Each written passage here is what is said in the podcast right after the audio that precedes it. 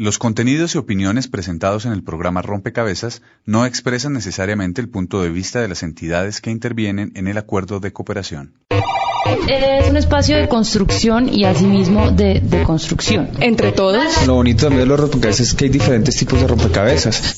Juego, diversión. Es un espacio para apartarnos de todo lo que nos rompe la cabeza. Duda. Yo creo que un rompecabezas lo que le permite a uno es como mirar diferentes imágenes dentro de una gran imagen que nos permite como reconocernos y entendernos. En este siglo de las incertidumbres. Reto. Armar. Ludicismo.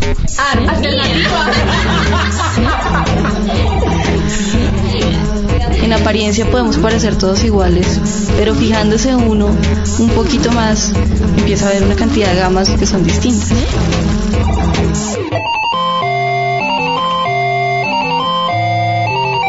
Ah. Rompe. cabezas.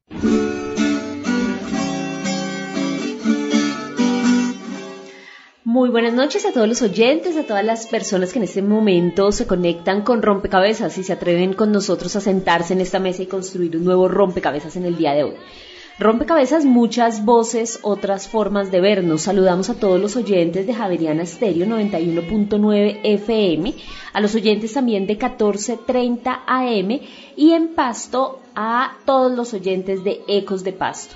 También a las emisoras que hacen parte ya de este proyecto de rompecabezas La Cometa en San Gil Santander 107.2 FM y la emisora Sergio Restrepo en Tierra Alta Córdoba. Pues con estas cinco emisoras, con sus oyentes, les damos la bienvenida a Rompecabezas.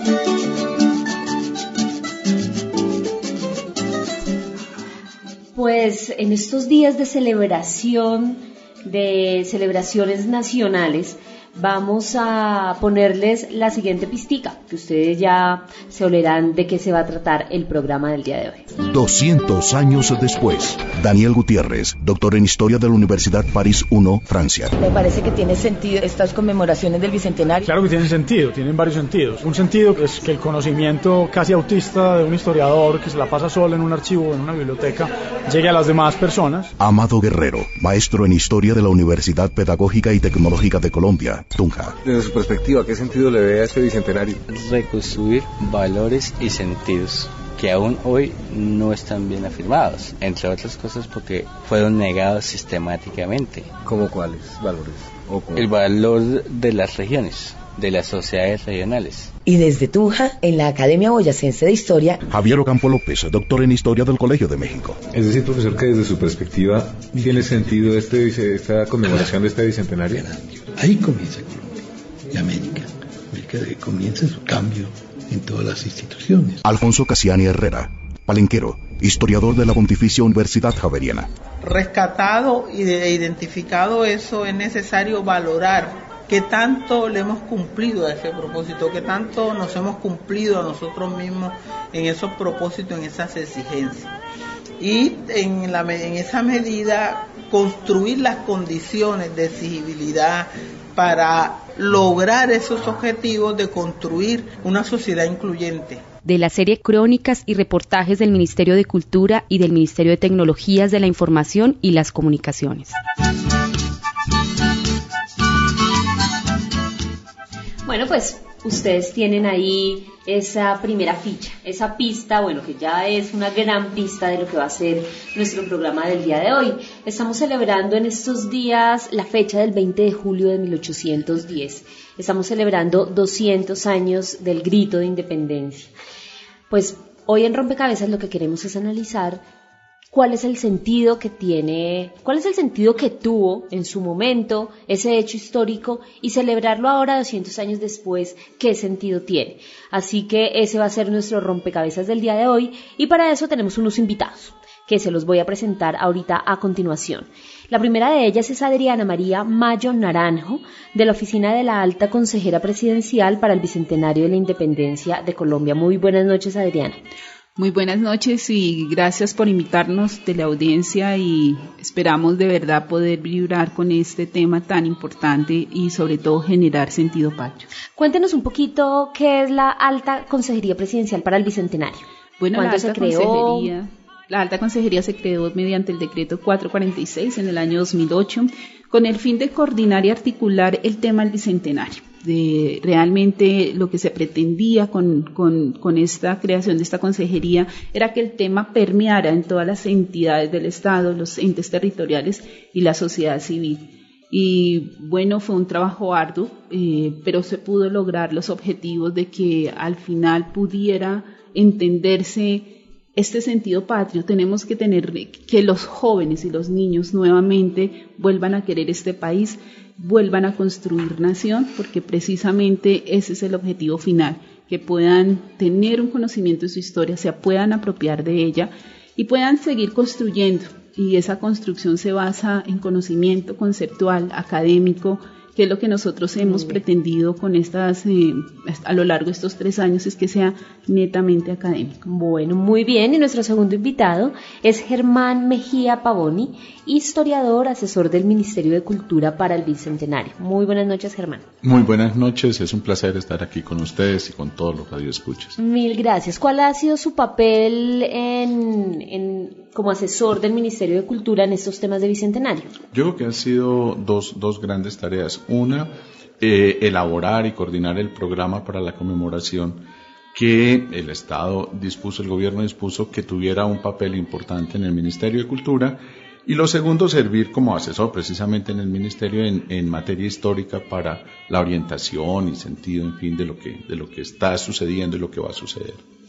Bueno, pues una primera pregunta para comenzar a trabajar sobre este tema y armar ese rompecabezas es Pensemos en los oyentes, pensemos en que hay una persona que nos está escuchando, un joven, eh, que dice, bueno, pero ¿qué tanta bomba se le ha dado a este tema? ¿Por qué 200 años después vamos a celebrar esta, este hecho? ¿Qué sentido tiene? ¿Cuál serían en pocas palabras lo que ustedes le dirían? ¿Por qué celebrar la independencia del país? Yo haría una primera precisión. Hemos usado más la palabra conmemorar y no es, neces no es necedad. La razón es esta. Hay hay, hay, elementos para decir que no todo el mundo tiene por qué celebrar y estamos de acuerdo. Yo creo que en 1810 no todo el mundo participó como pensamos que debería haber participado, pensaron algunos, y la libertad y la independencia le llegó mucho más tarde a otras personas y seamos claros, no le ha llegado a todo el mundo de la misma manera. Entonces, eh, es entendible que en un país con las diferencias que hay, con las inequidades, en fin, celebrar es problemático. Pero conmemorar sí. ¿Conmemorar qué? Indudablemente, antes de 1810 teníamos un rey que, y, y una serie de instituciones que se desprendían de él, pero que por el carácter absoluto de esa monarquía hacía que su decisión, su palabra, fuera la única, la última y definitiva sobre todos nosotros. Después de 1810 no existe ese carácter en, nosotros. Una persona en la península ibérica no decidía sobre nuestro futuro. Indudablemente hay un cambio, indudablemente me gusta usar esta metáfora, cruzamos un umbral, eh, éramos una cosa distinta en 1809 y en 1811 nos habíamos transformado en algo distinto. Pero era todavía un proyecto, no estaba todavía todo construido, es más, 200 años después no hemos terminado de construirlo, pero si no hubiéramos cruzado ese umbral, seguiríamos siendo parte de una monarquía absoluta, o en fin, es que el mundo cambió sin duda en 1810 y lo decía ahora en la nota de radio que ustedes pasaron a Javier Ocampo, eh, nacimos. Ahora los nacimientos ocurren de una sola vez, pero crecer toma tiempo. Ok, muy bien, pues entonces Germán ya puesto, ya puesto una de las fichas. ¿Cuál es el sentido desde, desde la Alta Consejería de celebrar así muy brevemente el Bicentenario? El sentido de conmemorar con la, ya, con la dicho, que me hace Germán. Ya se vuelve problemática la palabra. Lo ha dicho Germán de una forma, de una forma muy interesante, pero sobre todo eh, muy conceptual y es que la gente pudiera conocer su verdadera historia regional. Y eso fue lo primero que tratamos de hacer con unos encuentros locales de, conocer la, historia regional. Y, se ve reflejado en cada uno de los departamentos que hemos visitado. Eh, muchos se ven inclusive reflejados en el 21 y no en el 10.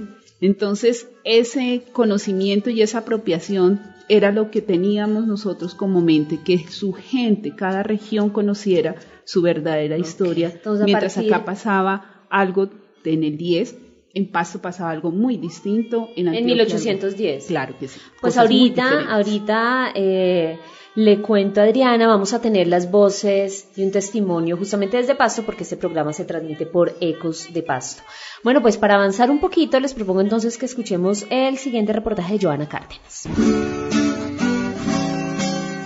Este 20 de julio, Colombia conmemora el bicentenario de su independencia, un hecho que nos remonta a una época de luchas civiles, una economía atravesada por las dificultades de la guerra y la expectativa por conocer lo que traería la tan esperada independencia de España. Rompecabezas quiere indagar por el sentido que tuvo para la sociedad de ese momento este hecho y si este tuvo implicaciones en su cotidianidad. Queremos junta, viva el cabildo, abajo el mal gobierno. Indios, blancos, plebeyos, nobles y pobres, con los ánimos enardecidos, se lanzan contra las puertas de la sede del virreinato lo que sigue es la constitución de un cabildo abierto y la creación de una junta de gobierno. Ana Milena Fayad, antropóloga y una de las encargadas de la información histórica de la Alta Consejería para el Bicentenario de la Independencia. Si tenemos en cuenta que las noticias de Europa llegaban bastante atrasadas, con varios meses de diferencia. En Santa Fe específicamente, que es donde sucede el 20 de julio, la preocupación que reinaba era por las noticias que apenas llegaban de lo que estaba pasando con Napoleón. La angustia era más defenderse de Napoleón que en realidad independizarse de España. Esa preocupación vino después. Sin embargo, pues por supuesto ya habían denuncias de irregularidades por parte de los españoles hacia los americanos y pues digamos que se juntaron las las dos preocupaciones, pues ya vinieron los problemas internos y, digamos que la preocupación inicial que era defenderse de Napoleón y pues defender América de una posible invasión napoleónica se empezó a convertir en ganas de, de poder por parte de las, de las élites criollas del momento. Y el proceso cambió de sentido. Este proceso, que inicia el 20 de julio de 1810, genera cambios en la cotidianidad de la sociedad Fabio Zambrano, historiador, docente del Instituto de Estudios Urbanos de la Universidad Nacional. Es muy lenta el 20 de julio, la cotidianidad no va a cambiar de manera radical en ese momento. Lo va a comenzar a hacer es con la reconquista española en 1815 y 16. Allí sí se establece un punto de no retorno y usted está a favor del rey o está en contra del rey. Y ahí sí va a cambiar radicalmente. Y más después de 1819 porque la invención de la nación va a requerir ritos, mitos, nuevas concepciones del tiempo y van a aparecer ahora los mártires de la patria, van a aparecer ahora los himnos, los escudos, las banderas, va a aparecer la fiesta republicana y empieza la cotidianidad a cambiar. Ahora todos somos iguales, en principio. Los ciudadanos empiezan a representar al pueblo, empieza a inventarse el pueblo. Y a partir de allí, vean ustedes, Rey se escribía con mayúscula en la colonia. A partir de 1820 hay un esfuerzo muy grande para escribirlo con minúscula. La colonia, por ejemplo, las calles tienen nombres absolutamente circunstanciales. Eso va a cambiar. En la República las calles van a tener los nombres del mapa la patria. Un trabajo de Joana Cárdenas Beltrán, periodista rompecabezas. Bueno, pues ahí está puesto uno de los, una de las notas que, vamos a escuchar en el transcurso del programa. Y ahí hay un dato histórico que me parece interesante, que por lo menos yo haciendo memoria de lo que a uno le enseñaban en el colegio no era tan evidente. Y es esto que cita Ana Milena Fallad, persona que escuchábamos ahorita en el reportaje anterior, y era que en principio había más un interés por defenderse de Napoleón que unas ganas de independizarse de España. No sé si a uno le han contado un cuento un poco romántico en el colegio de que teníamos esas ganas de, independencia, pero realmente este, este elemento histórico me parece interesante. ¿Cómo evoluciona? Eh, es una preocupación por, por una posible invasión napoleónica a América a unas ganas, ella lo dice, unas ganas de poder y, y, de ahí, digamos, eh, se genera el proceso de independencia. Germán. Sí, realmente la construcción del, lo podemos llamar el canon de la historia de Colombia, la historia oficial colombiana, uh, que, que, se va a demorar 80 años en, en construirse, va simplificando la explicación y va creando en, en su simplificación una, una, una, sucesión de hechos que no son realmente claras o tan evidentes como pareciera en ese relato que todos aprendimos o por lo menos los de mi generación aprendimos en el colegio. No, la misma. está muy bien. El, el, problema es otro. La independencia, digamos, hoy en día, en ese relato oficial, la independencia se coloca desde el comienzo y ya de hecho se habla de independencia de Colombia. Eh, Colombia es, es, es, una idea que nacerá mucho después. En ese momento somos el virreinato de la Nueva Granada y lo que va a suceder sucede en la Nueva Granada. Colombia es una palabra que solamente la tiene Miranda en su cabeza eh, y, dará vueltas por ahí, pero, pero la, misma palabra ni siquiera ha nacido todavía en, esa, en ese momento. La invasión de Napoleón ciertamente es un elemento importante, pero no es por sí mismo el, el, gran factor. Eh, hay el temor, ciertamente, de la, de la de la invasión de Napoleón a la península ibérica y por extensión a todas las tierras, a todos los reinos de, eh, que tiene el rey en, medio mundo. Sin embargo, lo que sí va a ser crítico es la invasión de en la invasión de Napoleón a la península ibérica, eh, es que puso preso a los reyes, a Fernando VII y a su padre Carlos IV, están fuera de España y crea un problema de legitimidad ¿Quién gobierna mientras el rey no está? Y esa es la gran pregunta. Y es lo que va a generar la serie de, eventos que va a llevar a que en 1810 se declaren autonomías. El primer paso y el paso fundamental no fue la independencia, fue la autonomía. La autonomía es que ante la pérdida de legitimidad de las instituciones que estaban reemplazando al rey, la Junta Suprema Gubernativa de, Gobierno en Sevilla y después el Consejo de Regencia, las provincias en América toman la decisión de autogobernarse. La autonomía implica autogobierno y la capacidad de los cabildos en estas provincias de tomar la decisión de, gobernarse a sí mismos. Ese es el paso.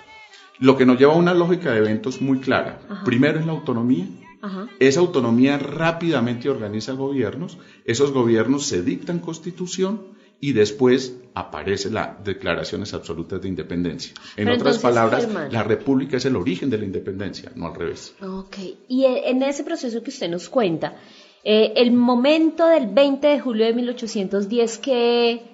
No, ¿Qué papel cumple? ¿Es más simbólico? Hoy en, día, hoy en día el 20 de julio es simbólico del nacimiento de Colombia. O sea, el valor de la fecha es eminentemente simbólico y es más, se construyó durante mucho tiempo. por, por, por, poner solo dos fechas, solo la ley 70 de, de, la ley 60 de 1873 establece que el 20 de julio es feriado nacional. O sea, tenemos que esperar hasta 1873 para, reconocer para reconocerlo como feriado. O sea, que deja de ser una fiesta local para convertirse en una fiesta común. Pero solo hasta 1907, preparando el primer centenario, Reyes es el que va a insistir en que se debe celebrar como fiesta nacional el 20 de julio. Entonces no perdamos de vista eso, que el 20 de julio no señala lo que ocurrió en Bogotá, sino que se toma lo que ocurrió en Bogotá como símbolo de lo que ocurrió en el país. De hecho, el 20 de julio es la quinta junta ah, en orden de 17 que se dieron. O sea, lo decía Adrián hace un momento, los movimientos son regionales, cada una de las provincias se declaró autónoma y seguirán organizando repúblicas a partir de ahí. Muy bien, muy interesante. Entonces, justamente porque estamos eh, recogiendo la importancia de lo regional y este programa se transmite en dos regiones muy importantes, en Nariño y en Córdoba, pues entonces vamos a escuchar ese primer relato que nos hacen nuestros compañeros de Ecos de Pasto. Las provincias del sur, región a la cual pertenece el hoy departamento de Nariño, no participaron activamente de la gesta independentista, ¿Qué papel jugó la región y cómo se celebrará el Bicentenario? Carlos Villarreal Moreno, historiador, director de la Fundación para Investigación y el Desarrollo Cultural de Nariño, FINSIC. Las provincias del sur para el año de 1810 estaban inmersas en una serie de tensiones que quizás no les permitían ocuparse del hecho mismo de lo ocurrido en Santa Fe el 20 de julio de 1810. Tensiones de orden social, político, económico y territorial mantenían a las provincias del sur, especialmente desde Pasto, enmarcado en, otras preocupaciones, el manejo de la jurisdicción, del territorio, de las relaciones de esta comunidad con sus vecinos era quizás más importante. Entonces las noticias no llegaban con la velocidad que hoy nos permiten las nuevas tecnologías, quizás tardaban días y meses en llegar, de tal manera que el 20 de julio de 1810 en Pasto la vida cotidiana está enmarcada en otras preocupaciones. Partir de estos hechos que ocurren en, a principios del siglo XIX en el país, Pasto genera una, una propuesta que es la posibilidad de generar desde la región una posición autonómica de varias independencias. Prefiero hablar como de las independencias, tratando de entender que son múltiples las relaciones en las cuales Pasto se encuentra vinculado en ese momento y que en el proceso posterior de formación del Estado Nacional colombiano, Pasto sigue manteniendo una posición muy concreta de región autonómica. Y en esa medida creo que será importante reflexionar hoy desde las independencias de Pasto en el siglo XXI. Un trabajo de Débora Buccelli y la emisora Ecos de Pasto para Rompecabezas.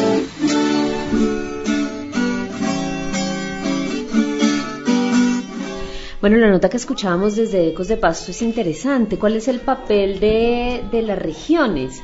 Usted, eh, Germán, hacía énfasis en que el, el evento en Bogotá, que es el 20 de julio, es el quinto de las juntas. 17 juntas que Es se... el quinto de 17 juntas que se dieron. Entonces, eh, hablemos un poquito sobre cuál es el papel, por ejemplo, de regiones. Lo digo también porque Rompecabezas se transmite ahí, nos están escuchando desde Pasto. ¿Qué pasa con Pasto? ¿Cómo se termina vinculando con Nariño? ¿Cómo se termina vinculando al proceso de las independencias? Y también, ¿qué pasa en Santander? Porque también nos escuchan los oyentes en San Gil, Santander. el, yo creo que es importante tener en cuenta que no, no todo el mundo en todas las, en, en- todas las provincias que componían este reino ah, tenían el mismo interés. O sea, el problema viene de creer que la independencia es un proceso único y que todo el que no se subía en ese bus era traidor o era contrario. No. Las, las comunidades tenían diferentes proyectos políticos, tenían diferentes intereses y ellos van a reaccionar ante la coyuntura de lo que está pasando en España, o sea, la pérdida de legitimidad de estas instituciones que están gobernando en nombre del rey, van a reaccionar de manera distinta, de acuerdo a lo que les conviene. Y eso es lícito. Entonces, lo que uno va a encontrar a partir de 1810 son diferentes respuestas a la misma situación. Ojo, no existe Colombia. O sea, esto no es un proceso único. Son respuestas de comunidades a una, a una, a una coyuntura importante. Los de las comunidades indígenas y, mestizas del altiplano nariñense claramente están favorecidas por la protección del rey a la tierra y a- a los excesos que los blancos criollos podrían cometer sobre ellos. Luego, su proyecto político está muy atado a la corona y a los beneficios que se desprenden directamente de ella. Entonces, no van a buscar la autonomía porque no les conviene. De hecho, uno de los sitios más difíciles para Bolívar ya en su campaña al Ecuador a partir del, del- año 20, del año 21, fue precisamente ah, el- la- la montaña nariñense. Nariño es una especie de castigo al departamento que le hayan puesto el nombre de Nariño, porque Nariño se fue a Pasto a combatir a los pastuzos en el año, ah, finalizando el año 13 y el año 14, y ahí es donde coloca, donde Nariño finalmente pierde la, la guerra, es puesto preso y va a dar a España otra vez y, y volverá al país hasta el, hasta el año 21. Y Bolívar, Bolívar tuvo que obligar a esta población a formar parte de Colombia, Colombia la Grande, en, en el año 24. La- el personaje de estos últimos años, estoy ya hablando del año 20 en adelante, es Agustina Hualongo. Y uno esperaría encontrar a Agustina Hualongo en la plaza principal de Pasto y no no Antonio Nariño. Pero bueno, esas son otras historias. Lo mismo va a pasar con Santander. Hay, serios problemas por la preeminencia de unas, de unas poblaciones sobre otras en un territorio muy complejo. Los conflictos entre Girón y Pamplona van a salir en el año 10 y entre San Gil y Socorro se van a ver también, también, también presentes ahí. Luego, lo que nosotros encontramos a partir de 1810 son con conflictos que se derivan de diferentes proyectos políticos que nacen en lo que le conviene a las diferentes poblaciones. O sea que de alguna manera, si lo podríamos resumir, es un momento en el que comienzan a, a salir a la luz, a aflorar una serie de también de intereses, de protagonismos. Por supuesto, de porque lo único que los tenía unido era el cuerpo del rey, Claro. literalmente hablando, y al desaparecer Desaparece el rey, eso, todo el mundo... Ajá. Muy bien, Mónica, muy buenas noches. Buenas noches, Rocío. Saludamos a todos los oyentes también que están con nosotros por todos los diales y en todo el país. Eh, yo quiero invitarlos ahora a escuchar las voces de los ciudadanos que nos dicen qué significa para ellos este bicentenario. La opinión de los ciudadanos tiene cabida en rompecabezas. Para usted, ¿qué significa el bicentenario de la independencia? Libertad. La fiesta patria, la más linda, nuestra independencia. 200 añitos de libertad. La celebración de los 200 años de liberarnos del yugo español. Para mí no significa nada, me es independiente realmente. Nada, porque no hay ninguna independencia. Recuerdos buenos y malos. Eso, eso, eso para mí representa. Buenos y malos. Buenos no hay. Malos, todos son malos. No, no, no, sí, buenos. Rompe cabezas.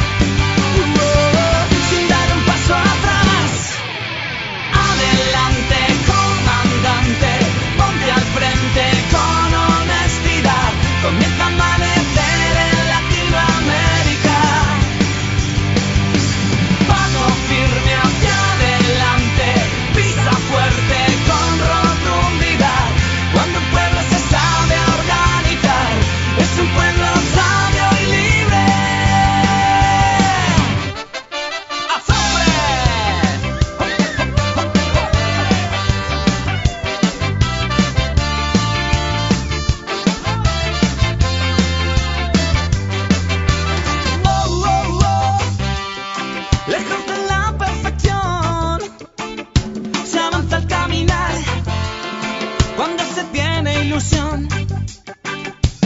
Oh, oh, oh, oh. Lejos de la perfección. Bueno, pongamos otra ficha más en este rompecabezas eh, y pasemos a, a las, a las razones del bicentenario, de por qué celebrarlo, de qué sentido tiene en este momento y qué tanto, qué tanto también este hecho nos puede agrupar, agrupar como nación, sabiendo que ya todo lo que exploramos esta primera media hora que fue un proceso mucho más, mucho más amplio, que tuvo sentidos diversos, que se vivió muy regionalmente. Entonces, con todos estos sentidos diversos, bueno, ¿qué significa hoy celebrar el Bicentenario? Y para eso, lo que les propongo primero es que escuchemos este reportaje de Dagoberto Muñoz. 200 años después del grito de independencia, Colombia se apresta a celebrar por todo lo alto el Bicentenario de la Independencia con diversas actividades. Se recorrerán los municipios por donde tuvo lugar la gesta libertadora para que las personas conozcan cómo se desarrolló todo este proceso. ¿Qué sentido tiene celebrar el Bicentenario hoy? María Cecilia Donado, alta consejera presidencial para el Bicentenario de la Independencia de Colombia. Tiene muchísimo sentido, yo creo que estamos en un momento muy crucial del país de generar mayor orgullo patrio, sentido de pertenencia, hacerle un homenaje a nuestra fuerza pública con todas estas maravillas de rescate que hemos realizado. Yo creo que el anhelo de todos los colombianos es la paz que tanto hemos deseado por tantos años. Y para poder tener paz tenemos que querer nuestro país, nuestras raíces y para poder quererlo tenemos que conocer nuestra historia. El gran objetivo de esta celebración es llegarle a la mayor cantidad de colombianos con un nuevo conocimiento de la historia. Y seguimos trabajando muy de la mano con la fuerza pública porque este 20 de julio le vamos a hacer un homenaje a la fuerza pública queremos que los colombianos, las futuras generaciones, se sientan orgullosos de su fuerza pública y quieran hacer parte del ejército, de la Policía Nacional, de la Armada, de la Fuerza Aérea, porque ellos son nuestros futuros héroes. Los héroes de la patria, sí, tenemos unos héroes de la patria de hace 200 años, pero hoy por hoy nuestros héroes son nuestra fuerza pública. William Pérez, Brigadier General, coordinador interinstitucional del Ministerio de Defensa para las actividades del Bicentenario. Yo pienso que es una forma de revivir por parte del pueblo colombiano toda la gesta emancipadora dos siglos después y recordar toda la lucha que ha venido realizando el pueblo colombiano desde el periodo de independencia hasta este momento de la patria en el cual estamos luchando por ideales de paz, de justicia y de libertad y eso los pueblos tienen que tener en su memoria muy claro cuáles son los esfuerzos que realizan en su historia. Mientras para las instituciones del Estado, en la celebración del Bicentenario ocupa un lugar central el homenaje a las Fuerzas Armadas, desde otros sectores políticos esta fecha convoca sentidos diversos. Jaime Caicedo, concejal de Bogotá por el Polo Democrático, director del Partido Comunista Colombiano. Yo creo que esa conmemoración es muy importante y tiene sentido desde el punto de vista de un examen sobre todas estas promesas de libertad, de fraternidad, de igualdad, de republicanismo moderno y de democracia que hoy están en debate indudablemente a nivel mundial. Hoy en día el sistema mundial interestatal representa, digamos, la formación política más significativa, digamos, a nivel planetario, pero indudablemente los grandes problemas de los desequilibrios mundiales, de la pobreza, de la desigualdad, de la ausencia de libertades y de derechos, sigue siendo un problema central de las sociedades y de nuestros pueblos. En particular en América Latina es evidente que estamos en un punto de lucha muy serio frente a nuevas formas de neocolonialismo especialmente por parte de Estados Unidos con relación a los otros países. Los pueblos indígenas en Colombia han vivido en sus propios territorios el despojo de sus tierras y el asesinato de sus integrantes, ¿Qué sentido tiene para ellos el bicentenario de la independencia?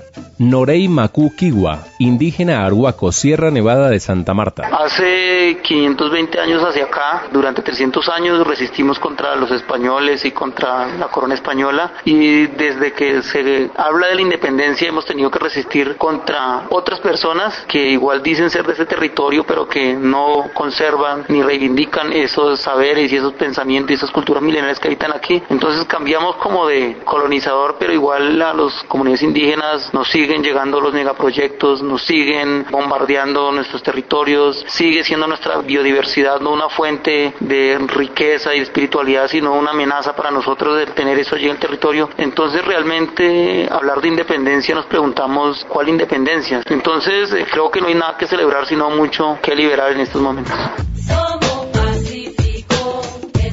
Cuando se produce el grito de independencia, los afrocolombianos aún eran esclavos y lo siguieron siendo por 42 años más. ¿Qué significado tiene para la comunidad afro el Bicentenario de la Independencia?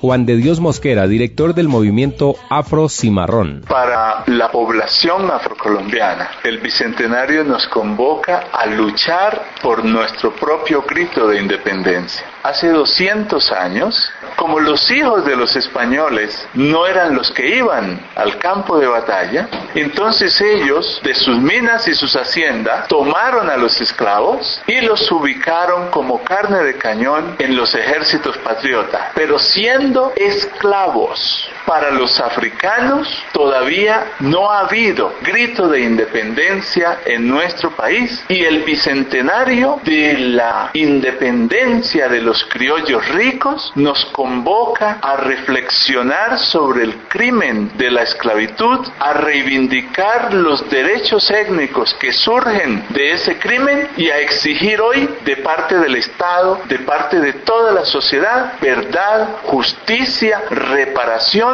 no discriminación, no racismo, dignidad y acceso a la tenencia de la tierra. Dagoberto Muñoz Erazo, periodista Rompecabezas. Bueno, entramos entonces en esta segunda parte y es ya hablar un poquito más del sentido de la celebración del Bicentenario y cómo celebrarlo, siendo un, un país tan diverso y tan regional también. Y escuchamos en el reportaje de Dagoberto varias voces y yo quiero entonces empezar preguntándole a Adriana una, una, una primera sensación y es si el énfasis que le ha dado el gobierno a la celebración del Bicentenario tiene que ver más lo digo por lo que escuchábamos de la doctora María Cecilia Donado, alta consejera para el Bicentenario. Ella hacía mucho énfasis en generar orgullo patrio y en hacerle un homenaje a las Fuerzas Armadas. Ahí yo me pregunto, bueno, la intención del, del, gobierno es centrar un poco eso, ese, esta conmemoración, con la aclaración que nos decía Germán, esa conmemoración en, el, en, en hacerle un homenaje a las Fuerzas Armadas y dónde queda, digamos, el, la valoración sobre las consignas de libertad, de igualdad, de fraternidad, que digamos eh, fueron banderas en ese momento y, y que deberían servir para conmemorarlo en este momento. Precisamente se creó desde el año 2008 porque teníamos que llegar a tener un sentido patrio desde lo conceptual y desde lo histórico. Y por eso se hicieron eventos académicos regionales en cada uno de los departamentos para que pudiéramos tener un conocimiento de cada historia que pasaba en, esa región del país, que inclusive hay muchos departamentos que no existían, pero que lo que pretendíamos era que con estos encuentros locales, de historiadores locales con los nacionales, se pudiera conocer la verdadera historia. El 20 de julio, eh, como es una fecha, como lo decía Germán, conmemorativa o de celebración de, de un día especial, ese día eh, que sí se quería dar, que se reflejara desde ese punto de vista de tener también un, un homenaje a, los héroes, pero también con una articulación del gran concierto donde allí se podían ver dos cosas eh, unificadas de conocimiento, pero sobre todo de apropiación. Y presentamos una agenda sugerida, una sugerida para las regiones para que ellos a través de esto pudieran celebrar de acuerdo a sus lógicas y a sus diferentes eh, visiones distintas y eso es lo que pretendió primero hacerse desde el punto de vista académico y, poderlo llevar especialmente a nuestros jóvenes y a las diferentes instituciones y entidades del Estado. Entonces, esa era como la, la, la, realidad de las cosas.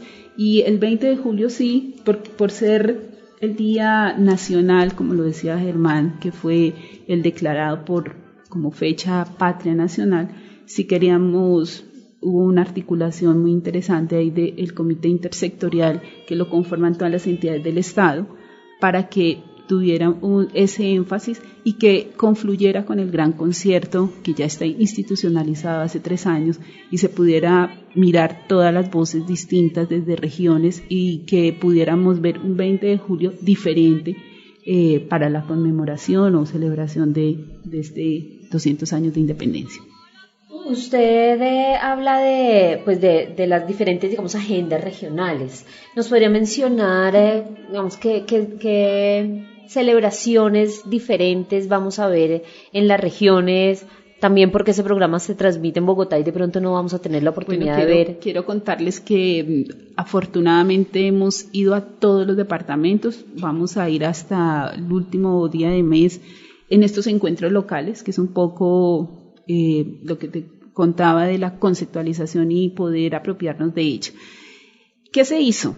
Lo primero, que la gente conociera su verdadera historia, con un conocimiento de los historiadores locales, eh, tuvimos la participación de casi todas las academias y centros de historia y llevamos a nuestros historiadores nacionales para que allí tuvieran un conversatorio muy interesante para los jóvenes, los niños y las instituciones departamentales y, y alcaldías municipales para que de una manera muy interesante pudieran conocer su historia y de esta manera empezar a investigar más, porque la idea de estos encuentros era eso, que la conocieran, pero ya queda la tarea de seguir eh, investigando, estudiando, analizando y, construyendo lo que cada región mira desde su independencia, como se ha dicho. Entonces eso es fundamental.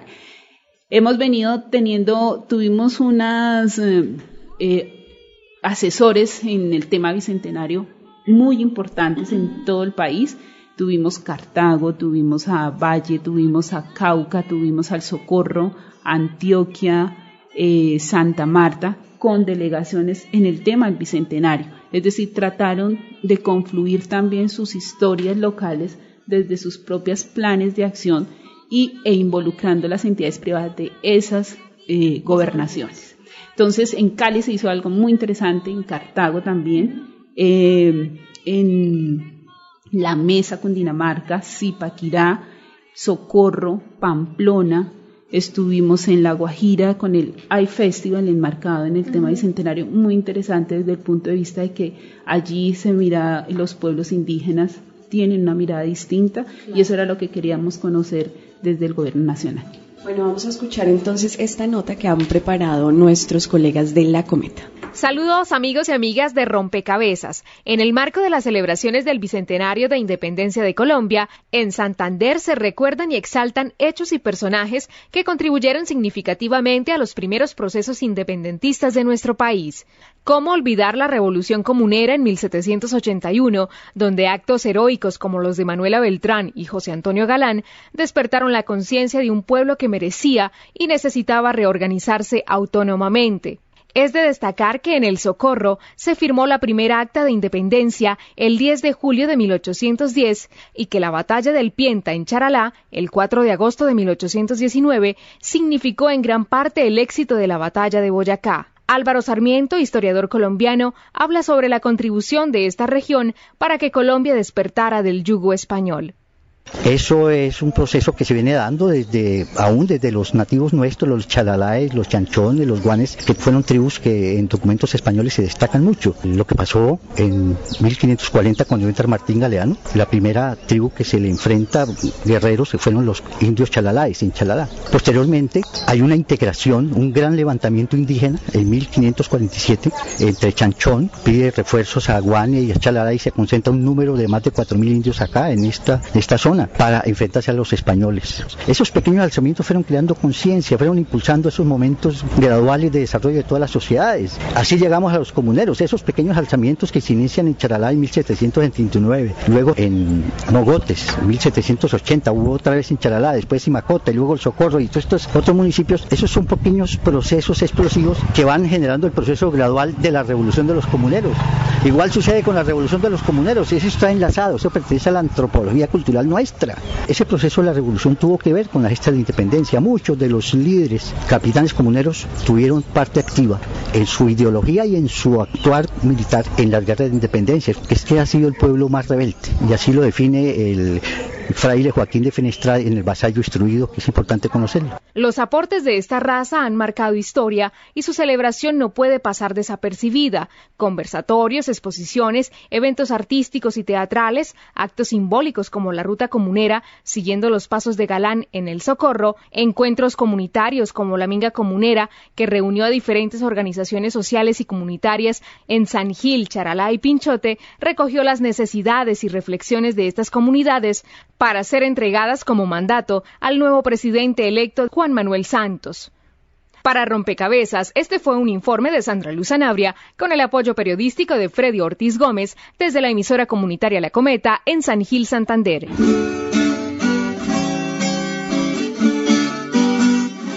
Bueno, pues tenemos puestas ahí dos miradas sobre, la, sobre el papel de las comunidades indígenas en todo este proceso.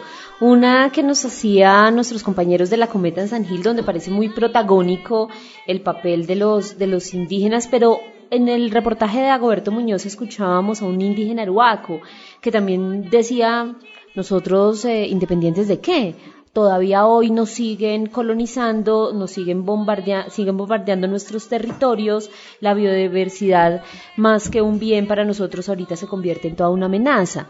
Entonces, que tengo una pregunta doble para Germán, como cuál fue que si nos puedes contar muy brevemente porque se nos agota el tiempo el papel de los de los indígenas en todo este proceso y para Adriana cómo se ha integrado las comunidades indígenas en la celebración del bicentenario. Germán. La participación de los indígenas fue variada desde grupos que se opusieron, el altiplano nariñense, hasta comunidades activas que participaron y ayudaron en los diferentes ejércitos o apoyaron juntas en, varias regiones del país.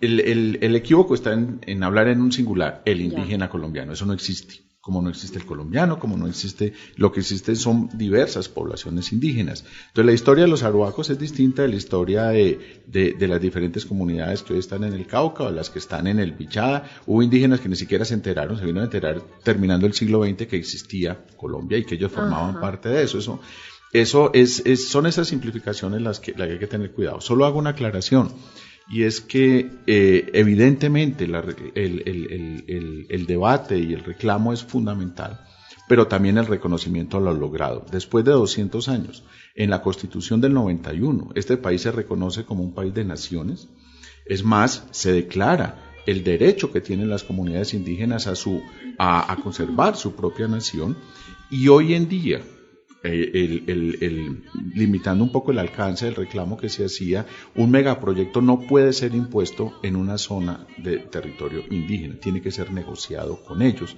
Y si no se hace así, se está violando la constitución del país, o sea, es ilegal eso. Y eso nos demoramos 200 años para llegar allá. Eso decíamos hace un rato, la independencia es una construcción en la que todavía estamos. Pero la condición para que esa construcción pueda ser hecha es que somos autónomos y tenemos la capacidad de debatir y decidir por nosotros mismos. En otras palabras, nos quitamos el rey de encima precisamente para poder construir nuestro futuro. No ha sido fácil. No ha sido incluido todo el mundo al mismo tiempo, pero lo podríamos decir las comunidades afro. Con todo el derecho pueden hacer ese reclamo porque tiene razón, pero Igual los consejos ah, comunitarios hoy en día les dan una territorialidad que todavía hay que terminar de construir. El derecho a la educación está el, el, el, y hay que seguir trabajando en esa línea. Yo creo que vamos por buen camino, pero ah, nos falta.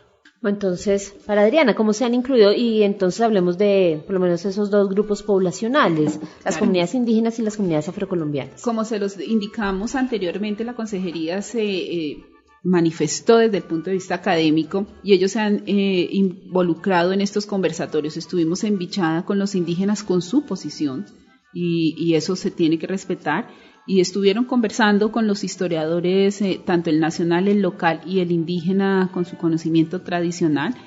Y fue interesante porque eso nos enseña a construir nación, a entender sus diferencias y a poder eh, entender también y hacerle entender a los jóvenes y, a todo el país que ahí hay una, una conceptualización muy distinta a la que estamos viendo nosotros. En el tema afro también ellos han manifestado dentro de sus diferentes conversatorios y manifestaciones eh, ese pensar distinto, pero también encontramos otros grupos de afro que se encuentran dentro de la misma, dentro de esta misma eh, identidad pero lo más interesante es que tenemos que respetarnos porque eh, esto es país, esto es construcción de nación y no hay otra manera sino de sentarnos a pensar y a mirar cómo podemos hacer un mejor futuro con cada una de las lógicas que se encuentran dentro de nuestra constitución. Eso está ahí definido. Ahí, sobre lo que estás diciendo, ¿qué, qué tanto se, va, se van a visibilizar esas miradas diferentes y esas miradas seguramente algunas opuestas a esta conmemoración. La primera que se visibilizó es hacerles, haberlos hecho parte dentro de esos conversatorios, en esos encuentros locales, estar ahí eh, ha sido importante. La segunda es poderlo eh, recopilar en un libro que vamos a, sacar de estos encuentros locales. Eh, estamos mirando un tema de la administrativo allí, pero esperamos tenerlo allí. Y lo tercero es poder encontrar que en cada una de las entidades del Estado que hicieron parte del Comité Intersectorial, de la Comisión de Honor y de las entidades privadas se involucraron.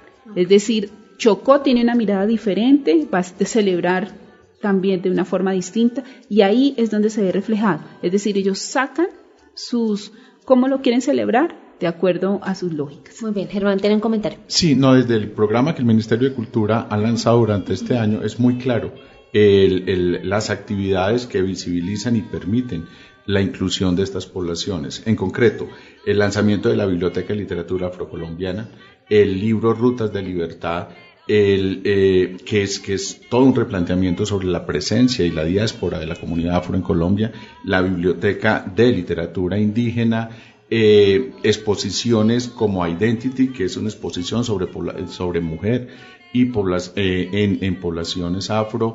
La exposición que en estos momentos está en, el, en, el, en la Biblioteca Nacional, que es Las Américas 200 años, la, la, los derechos de la mujer, lo que ha ganado en el siglo XX. En fin, podríamos seguir, pero ha sido expreso por parte de, nosotros que estas poblaciones que todavía no han logrado totalmente su libertad y que fueron excluidas del relato nacional deben tener presencia en este año. Bueno, vamos a poner una ficha más y a escuchar las voces de los ciudadanos. Rompecabezas presenta la opinión de los ciudadanos. Si Colombia se tuviera que independizar hoy de algo, ¿de qué cree que debería hacerlo? De los gobiernos vecinos, porque independizando de los gobiernos vecinos se domina la guerrilla y fuera todo, todo, todo, mejor dicho, la vida para nosotros es mejor, porque este es el paraíso más grande que tenemos en el mundo. De todo tenemos. De la corrupción y de los tramposos de la dependencia de importación de insumos alimenticios? Mire, yo creo que Colombia lo que necesita para poder ser independiente es tener infraestructura, que no la tenemos, educación y salud. Con eso nos independizamos. Mira, independizarse de todo, de la corrupción, de los gringos, de los gringos, de España. Tiene que hacer una nueva revolución aquí para independizarse de todos esos males que nos aquejan. Rompe cabezas.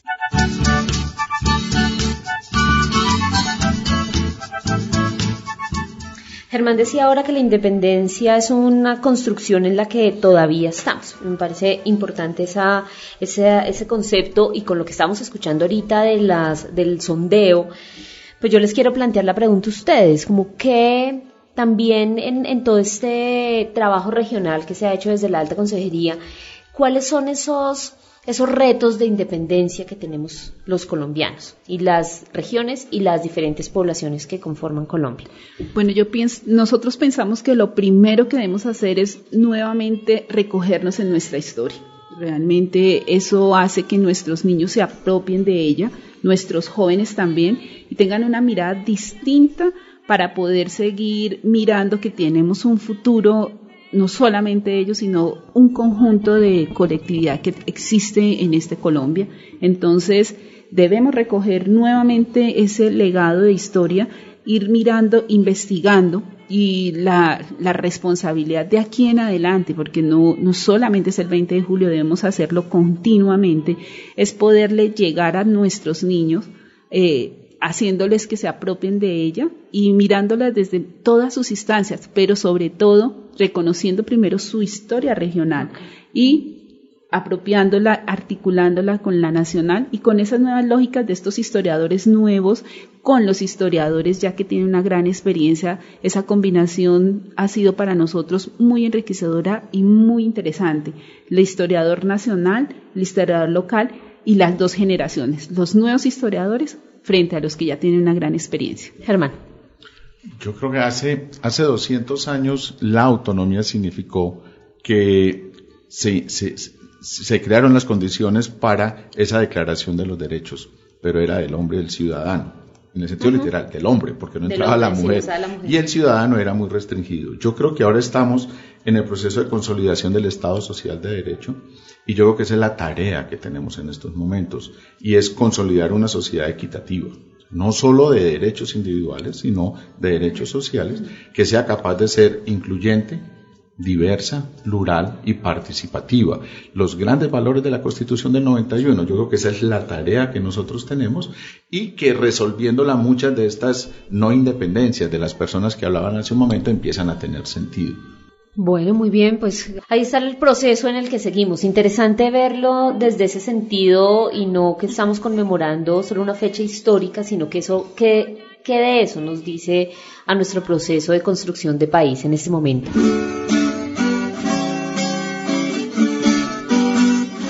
Dejarles la última ficha de rompecabezas y despedirnos, agradecerles a Adriana María Mayo Naranjo de la Oficina de la Alta Consejera Presidencial para el Bicentenario de la Independencia y a Germán Mejía Pavoni, asesor del Ministerio de Cultura. Les damos las gracias por haber estado en Rompecabezas y les dejamos con esta última ficha, las preguntas de los niños que se hacen sobre esta fecha histórica. Métale la ficha. Como resultado de la primera etapa del proyecto Historia Hoy, se recopilaron las 200 preguntas sobre la independencia más llamativas y con más potencial investigativo. Estos son algunos de los ejemplos de las preguntas que hicieron los estudiantes. En la independencia de Colombia, ¿qué le enseñaban a los estudiantes sobre la historia de Colombia? ¿Qué clase de juegos practicarían los niños y niñas en esta época? Si en la actualidad las personas pensamos que existe vida en otros planetas, hace 200 años las personas se hacían los mismos planteamientos. ¿Qué tratamientos se le proporcionaban a las personas que sufrían de locura? Hace 200 años, ¿qué medios de comunicación se usaban para dar a conocer una orden del presidente? En la historia pasada, ¿cómo se comprobaba la paternidad de los hijos? ¿Cómo se evidenciaba que Simón Bolívar no tuvo ningún hijo si según la historia le gustaban mucho las mujeres? En la época de la independencia, ¿qué consecuencias le traía a la mujer haber perdido la virginidad antes de su matrimonio? ¿Cómo hacían los jóvenes de hace 200 años para controlar el acné? Rompe cabezas. Es un espacio de construcción y asimismo de, de construcción. Entre todos. Lo bonito también de los rompecabezas es que hay diferentes tipos de rompecabezas. Juego, diversión. Es un espacio para apartarnos de todo lo que nos rompe la cabeza. Duda. Yo creo que un rompecabezas lo que le permite a uno es como mirar diferentes imágenes dentro de una gran imagen que nos permite como reconocernos y entendernos. En este siglo de las incertidumbres. Reto. Armar. Ludicismo.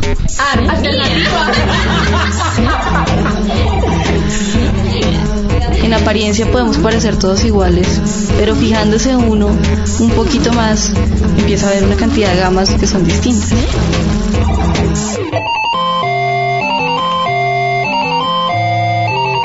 Ah. Rompe cabezas.